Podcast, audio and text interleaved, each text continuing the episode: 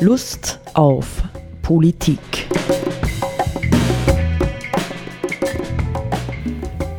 Liebe Hörerinnen und Hörer des Freien Radios Freistadt, Sepp Kiesenhofer und Roland Steidl begrüßen Sie zur Sendung Lust auf Politik.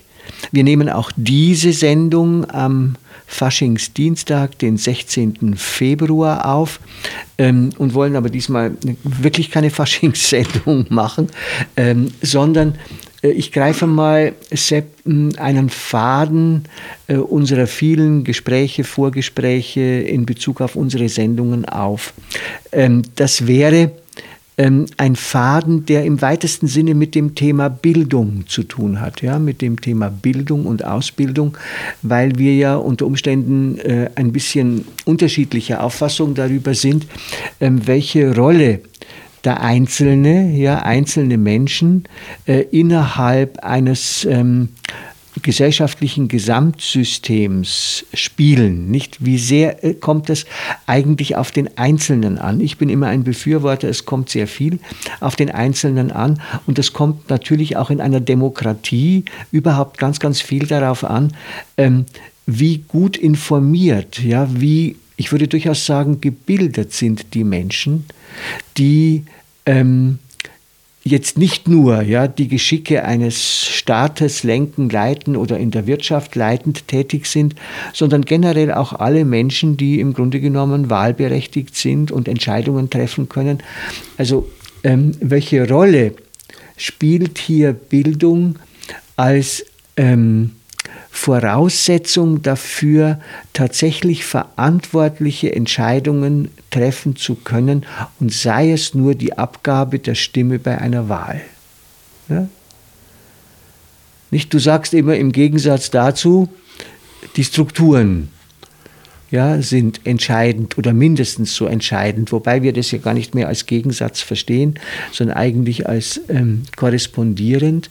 Nicht, aber ähm, ich setze deswegen so an, weil ich mich freue, weil ich mich freue, dass es ähm, ganz offensichtlich ähm, Alternativen, Projekte gibt, die äh, im Unterschied zu dem, was bisher ja teilweise auch völlig konform zu unserem bisherigen Wirtschaftssystem läuft, es Versuche gibt, ähm, Bildung, Ausbildung in bestimmten Bereichen, in dem Fall zum Beispiel in der Wirtschaft, völlig neu zu definieren und zu verstehen, sodass äh, das, was dabei herauskommt, ähm, dem entsprechen kann, worüber wir seit Jahren eigentlich diskutieren, nämlich einer äh, ökologisch und sozial nachhaltigen Gesellschaft.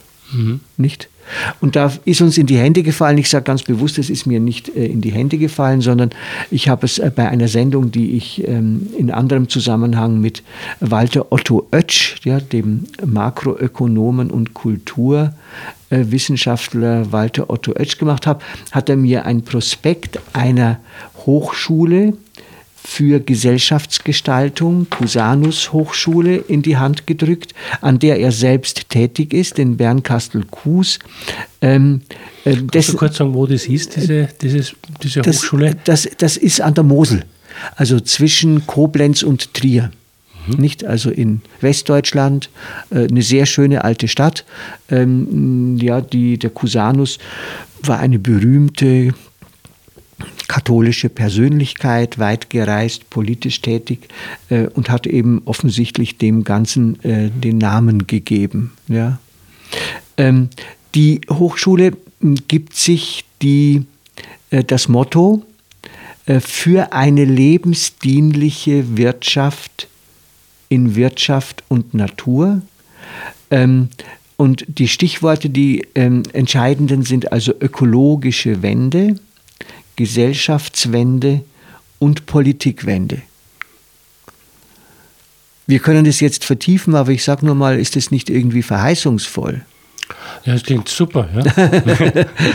nicht? Also hier in dem Prospekt wird das dann äh, weiter ausgeführt. Nicht? Also Sie haben, äh, äh Walter Otto Oetsch hat mir äh, das erzählt, circa 150 Studenten und das ist ähm, ein Projekt, das teilweise auch wirklich von äh, weitdenkenden Unternehmen gesponsert wird, aber auch von Stiftungen. Ja, und ähm, wo man ganz bewusst versucht, außerhalb des herrschenden universitären Betriebs, äh, wenn man so will, eine ganz besonders nachhaltigem, sozial und ökologisch nachhaltigem ähm, Wirtschaften verbundenes Studium zu schaffen. Nicht?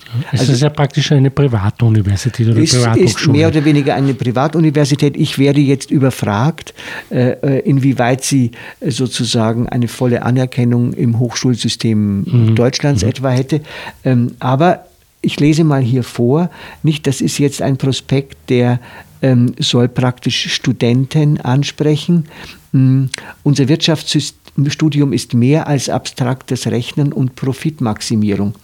Dir geht es um Fragen von Reichtum und Armut, von Macht und Einfluss, von Fairness und Gerechtigkeit, von Nachhaltigkeit und Ökologie. Richtig. Sie alle haben sehr viel mit Wirtschaft und ihrer Rolle in der Gesellschaft zu tun, doch im normalen Wirtschaftsstudium kommen sie nicht vor. Dagegen haben wir etwas. Deswegen haben wir gleich ordentlich angepackt und die erste Hochschule in Deutschland gegründet, an der Ökonomie grundlegend neu gedacht wird, denn eine zukunftsfähige Ökologie, Gesellschaft und Politik brauchen eine lebensdienliche Wirtschaft und diese Wirtschaft braucht neue Wirtschaftswissenschaften. Mhm. So ist es. Ja? Dann kann man wieder gar nichts hinzufügen. Kann man nichts hinzufügen. naja, naja, das ist ja, also ich glaube, es kommt im äh, Buch vom äh, Oetsch-Mythos Markt auch vor und ich habe es auch schon von anderen Leuten gehört, nämlich, dass die jüngeren Generationen, die sozusagen Wirtschaft studiert haben, Betriebswirtschaft vor allem, aber auch äh, Volkswirtschaft, dass viele von denen viel härtere neoliberale Ausrichtungen haben als vorherige Generationen, nicht? Mhm. Die Jungen sind schärfer, wenn du so willst, als die Älteren. So lautet die Behauptung. Schärfer neoliberal. Einmal. Schärfer neoliberal, mhm. ja, ausschließlicher. Mhm. Nicht? Mhm. Und die Frage ist, inwiefern kann man äh, dem tatsächlich mh, etwas entgegensetzen. Was machen wir anders, heißt es jetzt, nicht? Unser Schlüssel zum Umdenken, der Gemeinsinn.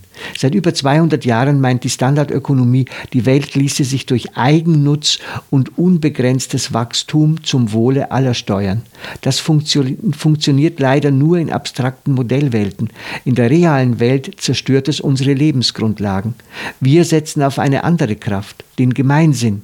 Er befähigt Menschen gemeinsam kreative Lösungen zu finden und aktiv Gemeinwohl zu realisieren.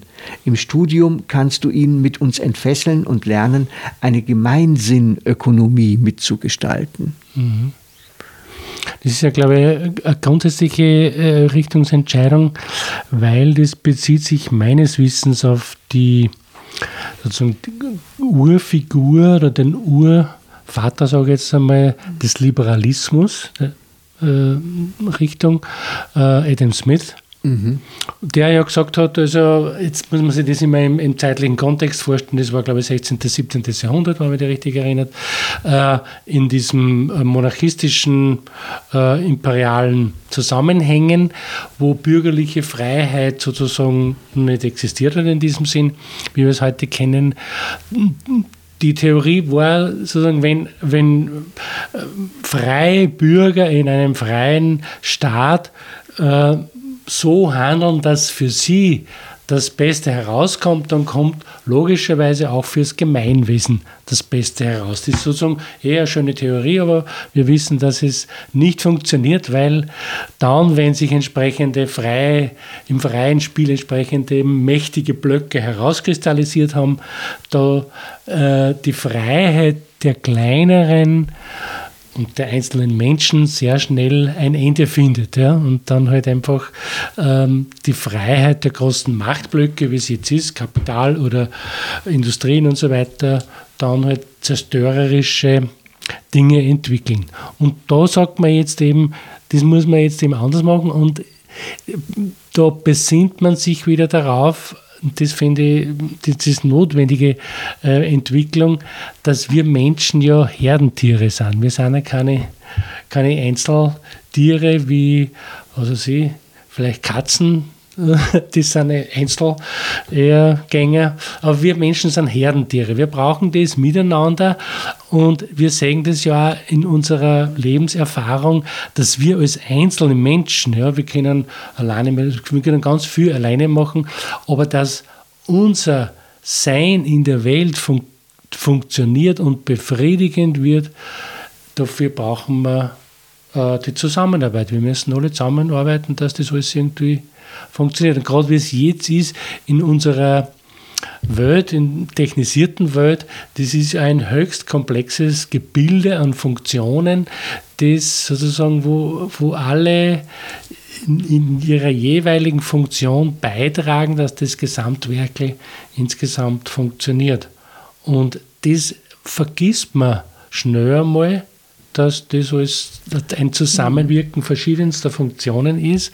Und es wird ein Jahr auch von den neoliberalen äh, Predigern entsprechend eingeredet, indem gesagt wird, ja, wenn du musst, jeder muss für sich schauen, dass es recht kommt und muss schauen, dass er entsprechend die Ellbogen ausfährt und stärker ist als andere, gescheiter ist als andere, besser ausgebildet ist und so weiter, reicher ist als andere und so weiter. Also wir müssen uns gegen, gegenseitig durchsetzen, damit wir besser werden und dann kommt für alle das Bessere raus. Das ist die Predigt, die Neoliberale, weil wissen, dass sie nicht funktioniert und vor allem, was wir jetzt in den letzten Zeiten nicht nur nicht so durch die Pandemie gelernt haben, ist, dass ja gerade die Menschen, die eigentlich im Sozialgefüge am wenigsten oder relativ wenig geachtet und anerkannt sind, dass die für das Funktionieren, für das gute Funktionieren unserer Gesellschaft am notwendigsten sind. So Pflegekräfte und mhm. verschiedenste Menschen, die halt auch dann noch da sind, wenn andere sich schon vertschüstern. Die Systemerhalter. Ja, die systemerhaltenden Berufe, die nämlich auch noch von Tirol nach Deutschland reisen dürfen. Ja, genau. Aber der Begriff Systemerhalter ist ja, glaube ich, äh, mehr oder weniger offizieller Begriff im, im Militär, glaube ich. Das also echt? Ja, das mhm. waren, glaube ich, die, ich war nicht beim, beim Militär, Zieldienst gemacht, ähm, aber das sind, glaube ich, die äh, Leute, die halt beim Militär sind, angestellt sind und das System Bundesheer halt hm mhm. mit ihrer Arbeit aufrechterhalten, Schreibkräfte, mhm. Kopffahrer etc. Und so, das mhm. sind, glaube ich, die Systeme heute. Ja, man sagt, sagt es ja heute auch zu den, zu den Pflegekräften und sowas nicht. Das sind die systemerhaltenden Berufe. Ja. Nicht? Aber egal. Ähm, vielleicht doch noch etwas ähm, kritisch. Nicht? Ich sehe mich ja ganz ungern als Herdenmensch, also muss ich ganz ehrlich sagen, da bin ich. äh, mir ist jetzt eingefallen, als äh, noch einmal als ein mh, zusätzliches Korrektiv im Denken. Ähm, vielleicht ja, ist ja die Weisheit, zumindest in manchen Kulturen, äh, so gewesen, dass man gesagt hat, wir wissen, dass der Mensch oder dass Menschen dazu neigen, ja, in sozialen ähm, Verbänden zu schauen, dass sie ihr eigenes Wohl optimieren, unabhängig davon, wie es den anderen geht. Ja, das ist wurscht. Vielleicht ist das durchaus ein, eine menschliche Möglichkeit, immer dies zu machen. Nicht in manchen Kulturen vielleicht unmöglich. Aber ich erinnere mich jetzt einfach an diese, an diese tiefe Weisheit, die das Alte Testament mit diesen beiden ähm, mm, Einrichtungen, nämlich des Sabbatjahrs und des Jobeljahrs geschaffen hat. Nicht? Das mhm. Sabbatjahr, das dazu da war, die Natur vor Ausbeutung zu schützen. Nicht? Also alle sieben Jahre ist nicht angebaut worden. Mhm. Nicht, wir haben das noch relativ lang gehalten in der Landwirtschaft, indem man, indem man manche Felder einmal alle sieben Jahre brach liegen gelassen hat. Da hat man nur die anderen bebaut, aber eins liegen gelassen. Aber es muss wohl tatsächlich äh, in dieser alttestamentlichen Welt so gewesen sein. Und da gab es auch die entsprechenden Aufforderungen. Ähm, ihr dürft natürlich im sechsten Jahr oder vielleicht auch schon vorher, dürft ihr euch Vorräte oder holt euch Vorräte, damit ihr gut über das siebte drüber kommt.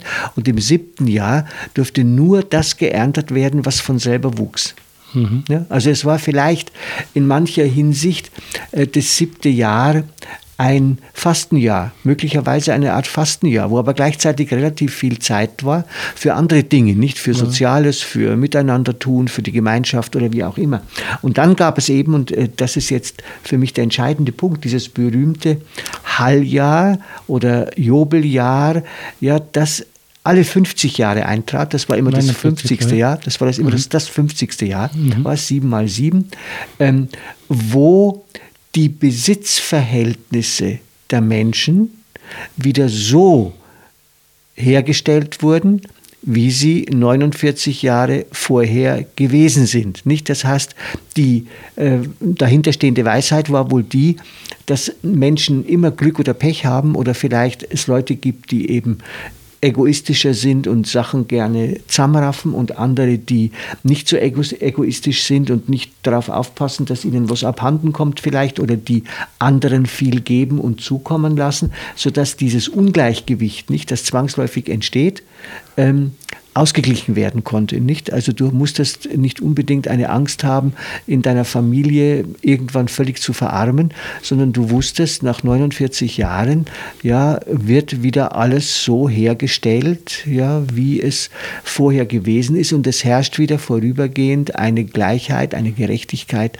oder wie auch immer. Das soll sogar ähm, realisiert worden sein zeitweilig ja, in der jüdischen Gesellschaft. Mhm. Ja, ich weiß nicht wie lange und ich weiß nicht wie oft, aber ich halte es für ein interessantes äh, Phänomen, mhm. ja, dass man sich sehr früh vor, vor, vor zweieinhalbtausend Jahren locker schon äh, Gedanken darüber gemacht hat, wie schaut irgendwie ein gerechtes Verhältnis ähm, im Umgang mit Ressourcen aus. Nicht? Das wäre, man würde halt sagen, völlig unökonomisch. Nicht, wenn du, wenn du im 48. Jahr Feld gekauft hast, nicht, war das dann wahrscheinlich schon sehr, sehr billig, weil du es ja im Jahr darauf eh wieder hergeben musstest oder mhm. so. Ich mhm. weiß es nicht, ja. ja. Äh, aber grundsätzlich finde ich solche Überlegungen schon interessant. Ja, es geht ja vor allem immer darum, ähm, in dieser Idee vom, vom Jubeljahr, dass sozusagen mehr oder weniger natürliche Vorgänge wie eben, dass sie äh, Bereicherungen oder Zusammenhäufungen an Besitz ergeben, sage ich jetzt einmal oder so. Nicht? Und äh, dass man dass man sich dessen bewusst war, dass das nicht gesund ist. Wenn mhm. manche vieles an sich reißen und, und, und da anhäufen, dass das auf lange Zeit nicht gesund ist. Und daher hat man ein Instrumentarium geschaffen. Wie weit das dann tatsächlich umgesetzt worden ist, eben, weiß man nicht so genau, soweit ich das weiß. äh, äh, da hat man ein Instrumentarium geschaffen, um da wiederum Chancengleichheit herzustellen oder das wieder so irgendwie mehr oder weniger auf Null zu stellen, um die, die Verteilung der Chancen auf viele oder alle gleich zu machen oder so. Ne? Mhm. Das, das äh, ist so, wenn man sich dessen bewusst war, dass das letztendlich besser ist für mhm. eine Gemeinschaft, wann die Dinge halbwegs gleichmäßig verteilt sind. Mhm.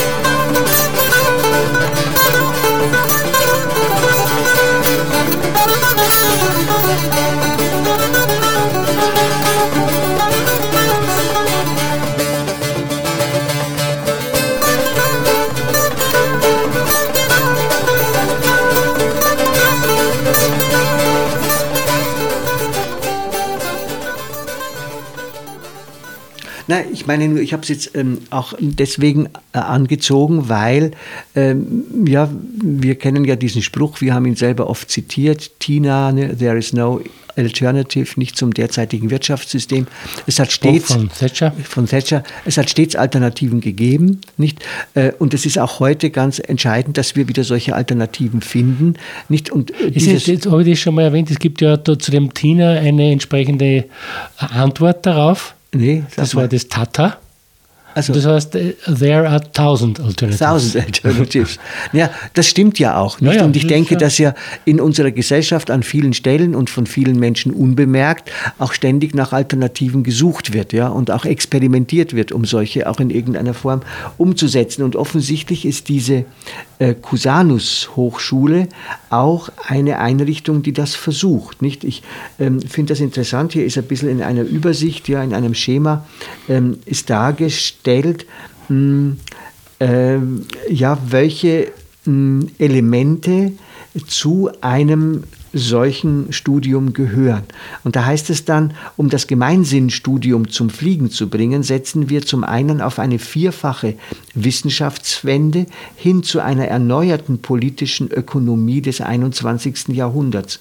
Zum anderen treten wir in einen produktiven Austausch mit vier praktischen Bereichen des gesellschaftlichen Lebens in Form von Praxis- oder Praktikumspartnern, Kooperationen, Lehrbeauftragten etc damit Wirtschaftswissenschaft und Gesellschaft wieder voneinander lernen. Nicht? Und unter diesem Thema ähm, ähm, Wissenschaftswende ja, haben Sie jetzt vier große Bereiche. Und das heißt, einer Bereich lautet praktische Wissenschaft, nicht? also äh, dass Wissenschaft auch wirklich umsetzbar ist in der Praxis, nicht? während ja äh, viele Parameter heute, viele ja, der äh, geläufigen Betriebswirtschaft ja wahrscheinlich gar nicht praktisch umsetzbar sind, nicht? Aber mhm. es ist mhm. eben ein Stück Ideologie. Dann kommt die moralische Wissenschaft, also ich würde vielleicht nicht unbedingt moralisch sagen, sondern Ethik, mhm. ja? Unternehmensethik, Wirtschaftsethik. Nicht? Ja. Was darf man, was darf man nicht, wenn man Oder äh, Gesellschaftsethik. Gesellschaftsethik, ja mhm. genau, nicht? Kritische Wissenschaft, nicht? Also ähm, das habe ich auch bei Walter Otto Oetsch äh, gehört. Nicht? Also eine Wissenschaft, die die Dinge hinterfragt genau. und nicht sozusagen genau. nachbetet. Äh, so axiomatisch, dogmatisch genau. aufgebaute Systeme dann reproduziert, genau. die nicht hinterfragbar sind oder hinterfragt werden dürfen. Genau, das, das hat er in dem Gespräch, das ich mit ihm geführt habe, hat er das ganz deutlich gesagt. Ja, wir müssen wieder lernen an den Hochschulen, äh, dass es wirklich ganz elementar um Kritikfähigkeit geht. Genau. Ja, ja? Mhm. Und nicht nur um Übernahme von, wie du sagst, Axiomen mhm. oder Ideologien. Nicht? Und dann kommt sozusagen als viertes, und das finde ich für unser Thema auch ganz interessant, transformative Wissenschaft. Nicht? Also tatsächlich Wissenschaft so zu verstehen, dass sie einen echten Beitrag zur Veränderung einbringt. Nicht? Mhm. Also ja, so nicht die große Transformation, also eine Veränderung unserer gesellschaftlichen Verhältnisse, die tatsächlich wirksam wird, nicht und mhm. nicht nur ähm, auf irgendeinem Papier steht. Und die äh, Praxisbereiche, äh, nicht da schreiben Sie, äh, Sie möchten eine werteorientierte Wirtschaft, nicht? Also Jetzt steht jetzt nicht dabei, welche Werte. Also nicht, nicht, nicht materielle Werte, Nein, sondern genau. immaterielle Werte. Genau, ja, so, so verstehe also ich ethische das, Werte. Ja. So verstehe ich das. Mhm. Und dann kommt als zweites eine starke Demokratie. Mhm. Ja, das finde ich auch interessant, nicht? Also, ähm, wo man ja so in der jetzigen äh, Ökonomie eher den Eindruck hat, äh, die äh, demokratischen Einrichtungen sind ähm, in mancher Hinsicht Handlanger der Konzerne. Mhm. Aber hier wird eine starke Demokratie äh, gefordert und eine engagierte Zivilgesellschaft, ja, die sich auch äußert, die artikuliert, die auf Veränderungen hinpocht. Ähm, und als viertes eine vielfältige Kultur. Nicht? Also äh, mhm. das ist nicht, sozusagen eine Einheitskultur. Genau, ja. Mhm. ja. Also wo man sich ja vorstellen kann, dass ähm, hier auch andere Ethnien, ja, andere Religionen, andere äh, Sichtweisen Platz finden müssen, weil wir ja heute aus der ähm, Resilienzwissenschaft äh, den Umstand kennen, dass vielfältige Gesellschaften wesentlich resi resilienter sind als einfältige. Sie sind auch interessanter, sind interessanter ja. spannender irgendwie vielleicht auch reichhaltiger, lustiger und so. Das ist, äh, aber es ist klar, ist, gerade bei dem Thema vielfältige Kultur, äh, das ist ja, war ja in den vergangenen Jahren immer wieder, im Zusammenhang mit dem Thema Migration, war das ein umstrittenes Terrain, mhm. natürlich und so, aber das hat natürlich auch sehr viel mit Identität und Angst zu tun. Nicht? Und ja, Jetzt schaue ich da gerade noch ganz interessiert, aber ich finde es jetzt nicht. Also es wäre vielleicht, vielleicht gibt es Interess, Interess, interessierte Leute, ja, die jetzt sagen, ach, das, ja, wenn uns junge Leute zufällig hören oder wenn uns ältere Leute hören, die jüngere, jüngere Leute kennen, die interessiert sind und auf der Suche sind nach einem interessanten Studium, nicht, dann, ähm, dann würde ich wirklich sagen, äh, setzt euch mit diesem Konzept der Cusanus Hochschule für Gesellschaftsgestaltung äh, auseinander. Heute ist ja alles ganz, ganz leicht im Internet zugänglich. Ich staune nur jetzt darüber, dass ich hier auf dem Prospekt eigentlich keine, keinen Hinweis äh, finde auf eine Internetadresse. Aber das mit dem Titel Cusanus Hochschule, Hochschule für, für Gesellschaftsgestaltung kann man das sicher finden. Äh, kann man das sicher finden, ja. nicht? Also ich fand es halt äh, ungeschaut und mich ähm, darauf verlassend oder vertrauend, dass äh, der Walter Otto Oetsch äh, nicht an einer üblen Schule tätig ist, äh, finde ich es interessant, das als positive Alternative ein bisschen in die Öffentlichkeit zu tragen. Ja, ja mir darf man nicht vergessen, äh, das ist ja wahrscheinlich eher eine einen, wie soll man denn sagen, eine Ausnahmeerscheinung, weil wir ja gesehen, weil wir ja wissen, dass äh, viele, also dass gerade der ganze Hochschul- und Universitätsbereich mit diesem sogenannten Bologna-Prozess, äh, diese äh, EU-weite Geschichte da ökonomisiert worden ist. Das ja, heißt, genau. äh. Ähm, dass man einfach die, die Universitäten ganz stark unter einen wirtschaftlichen Zwang oder Druck, sage ich jetzt einmal, gestellt hat und sie damit weggebracht hat von so einer spielerischen Haltung, sage ich jetzt mhm. einmal, die sozusagen ermöglicht hat, dass man als Studierender oder Studierende auf diesen Universitäten halt verschiedenste geistige Welten einfach einmal kennenlernt. Das war ja die ursprüngliche Idee von, mhm. von den Universitäten, dass man verschiedenste geistige Welten kennenlernen hat können, ohne jetzt gleich einmal einen Fokus auf verwertbare Ausbildung mhm. zu haben. Ja. Mhm. Und äh, in diesen ganzen Universitätsräten und Beiräten haben sie natürlich die neoliberalen äh, Prediger mhm. und, und, und Exegeten halt dann entsprechend auch breit gemacht und die Bankleute und so weiter. Und auf diesem Weg halt dann auch die entsprechenden Studienprogramme Studieninhalte halt sehr stark dann geprägt und mitgeprägt. Und insofern ist das eine super Geschichte, dass es andere Hochschulen und Universitäten auch gibt, die da ein anderes Konzept haben und äh, weit über verschiedenste äh, liberale und neoliberale Konzepte hinausgehen. Ja. Ich meine, ich weiß natürlich nicht, das ähm, steht nicht hier im Prospekt drin, da muss sich jeder dann selber informieren, inwieweit ähm, diese Ausbildung kostenpflichtig ist, nicht welche Eigenbeiträge es da gibt, ob es Stipendien gibt oder ob äh, diese Hochschule so gut abgesichert ist, dass wenn man dort aufgenommen wird, äh, man auch mehr oder weniger gratis studieren kann. Nicht, das mhm. weiß ich nicht. Ähm, ich weiß nur aus eigener Anschauung, dass Bernkastel-Kues wirklich ein wunderschöner alter Ort an der Mosel ist, ein Weinort, wo es sehr gute Moselweine gibt. Allein schon deswegen empfehlenswert. Das ist empfehlenswert, auf jeden Fall. Ja, da. Das ist nämlich auch ein wesentlicher Aspekt früher des Studiums gewesen, die Weinschenken und die ja, Bierschenken Bier, kennenzulernen. Die Bierkeller, Auerbachs Keller Faust. ja, genau. Was haben Sie da? Haben Sie da Bier getrunken oder Wein getrunken? Ich glaube glaub Bier, ja. aber ich bin nicht mehr sicher. Ja. Mhm. Aber äh, Sepp, du sagst es ja, das ist das Stichwort jetzt für uns. Wir haben äh, zwei Sendungen an diesem wunderschönen Faschingsdienstag gemacht und du hast jetzt einen Sekt mitgebracht. Ja. Das werden wir jetzt dann kosten. Ja, in diesem Sinne wünschen wir unseren Hörerinnen und Hörern eine gute Zeit und viel waches Verfolgen der Entwicklungen, äh, die wir zurzeit alle miteinander erleben. Genau. Auf Wiederhören. Auf Wiederhören.